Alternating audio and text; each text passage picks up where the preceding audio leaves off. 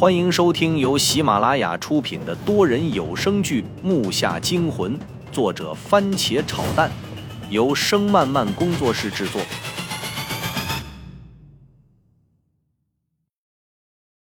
第六十七集。这里不能多待了，我们走到哪，这些东西跟到哪。到底是谁能做到这些？我听到父亲的话，回过头，感觉这个屋里更可怕。我从头到尾都在这个屋里，那死狸猫什么时候被放进去的？就算进来了，挪东西也得有声响，更何况地上连痕迹都没有，除非是自己捧着肠子挤进去的。但是骨头又哪儿去了呢？想得我浑身直冒凉气。爸，今天下午就出院吧，这件事太诡异了，我总感觉哪里不对劲儿。为什么从咱们俩选择进墓开始，或者说？从我来到爷爷家开始，一切事情就找上我们，并且如影随形的跟着我们，包括我的朋友都找得到。你不觉得这未免太巧了吗？父亲看着我点了点头。这真的很像个局。你爷爷应该不知道这些事，我想问问他会透彻一些。他说着，从包里掏出一套衣服，穿上吧。你的伤势应该无大碍了，皮外伤感染加透支而已。穿上一会去退病房。父亲又谨慎地排查了一下整个房间里的东西，直到真的没什么可找才停下。我换上衣服，穿上昨天父亲给我买的鞋，随便走动了几步，手腕和右腿还是有点疼，但也差不多了。可又遇到了这样的事儿，感觉真不爽。拎东西，走人。喂，你慢点吧。我拽起自己的包，跟着跑了出去。回头间，我汗刷就下来了，看到那个小木柜后面探出一撮毛，我看的时候嗖的一下缩了回去，我头皮瞬间就炸了，那明明就是尸体，还能往回缩，这大白天的真他妈见鬼了！我不敢多逗留，心有余悸的忍着腿的疼痛，猛地关上门追去父亲那儿。当我下到楼下时，父亲办好一切手续。看我惊慌失措的样子，忙扶住脸色苍白的我道：“你怎么了？大白天给你吓成这样。”可能我看错了吧？那柜子后面，在我出门前露出一撮毛，又收回去了。说起来还真吓人。我小声贴在父亲耳边告诉他。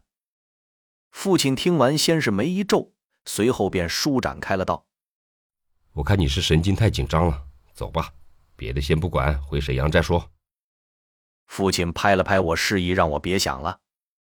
好吧，好吧。我不敢再想了，一回忆那狸猫的尸体就反胃。狸猫的样子化成灰，我都能认清。上午九点，我和父亲毫无食欲地踏上了回沈阳的路。父亲开车都已经是老手，这条道他闭眼也能摸清，车速保持在一个偏快的速度，始终都是这样，很少降下来。我坐在后座回忆这些日子发生的事儿，从回爷爷家到现在就没停过。先是我被狸猫引入那条道，接着卷了进来，再接着朋友们也沾上了。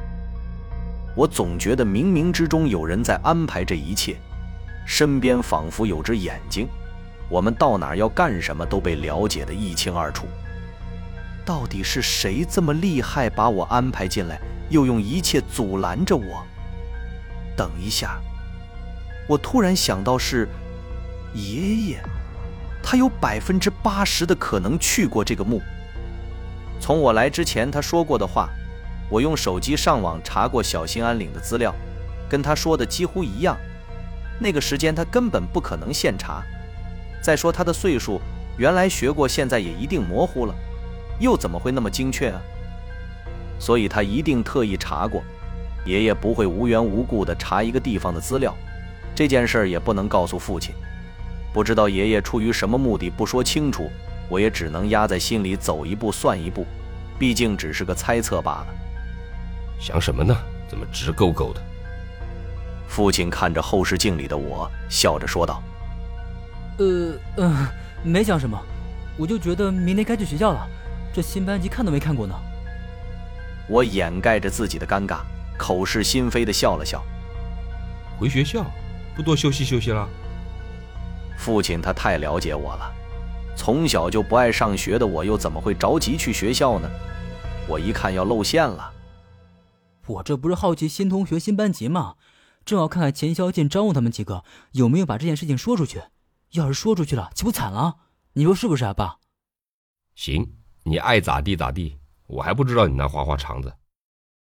父亲别过头去，继续开车，随便的给我丢了一句话，就不吭声了。七点半左右到了沈阳，回到家里迎来的就是母亲和奶奶的浑身检查，爷爷也问了下我的状况，但很快就和父亲进屋了。大概是询问这次的经历，因为我心里有我的打算，所以并没跟去。我起得很早，可能是心里的兴奋与好奇造成的吧，想先给他一个惊喜，再看看新班级。整理好仪表，打车去了所谓的高级中学。听说这所高中在沈阳市很有名，但却没去过。坐车足有二十分钟才到，因为没来得及剪头发，刘海有点遮眼。不自觉地用手捋了一下，我靠，是周震！我的下巴都掉下来了。就在我把头发弄开的一瞬间，我看到从我旁边走过去个人，手插兜挺拔的进了学校大门。